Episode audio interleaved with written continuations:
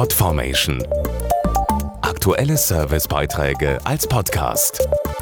Regelmäßige Infos aus den Bereichen Service und Tipps.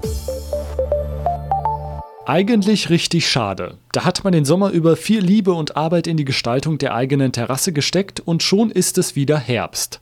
Der ist ja naturgemäß recht launisch und lädt nur noch selten zur Terrassennutzung ein.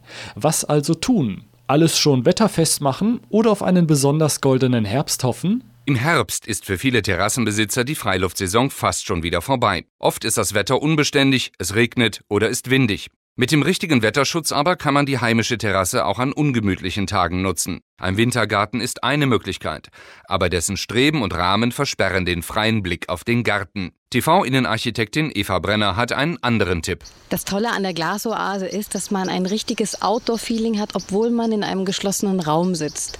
Dieser Eindruck entsteht dadurch, dass diese Glasfront keine Rahmen hat. Und speziell, wenn es dann mal schön wird, kann man diese Front öffnen und man sitzt an der frischen Luft. Damit es in der Glasoase auch so richtig gemütlich und kuschelig wird, kann man sie nach seinen ganz eigenen Wünschen und Vorstellungen einrichten. Eine gemütliche Sitzecke, Pflanzen und eine Markise als Sonnenschutz dürfen natürlich nicht fehlen. Und sollte es mal frisch werden, weiß Einrichtungsexpertin Eva Brenner Rat.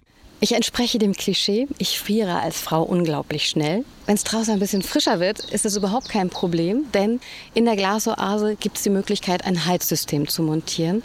Dieses bediene ich mit einer Fernbedienung ganz einfach und dann muss ich als Frau auch nicht frieren. So gut ausgestattet kann man seine Terrasse fast das ganze Jahr über als Wohlfühlraum nutzen, egal wie das Herbstwetter wird.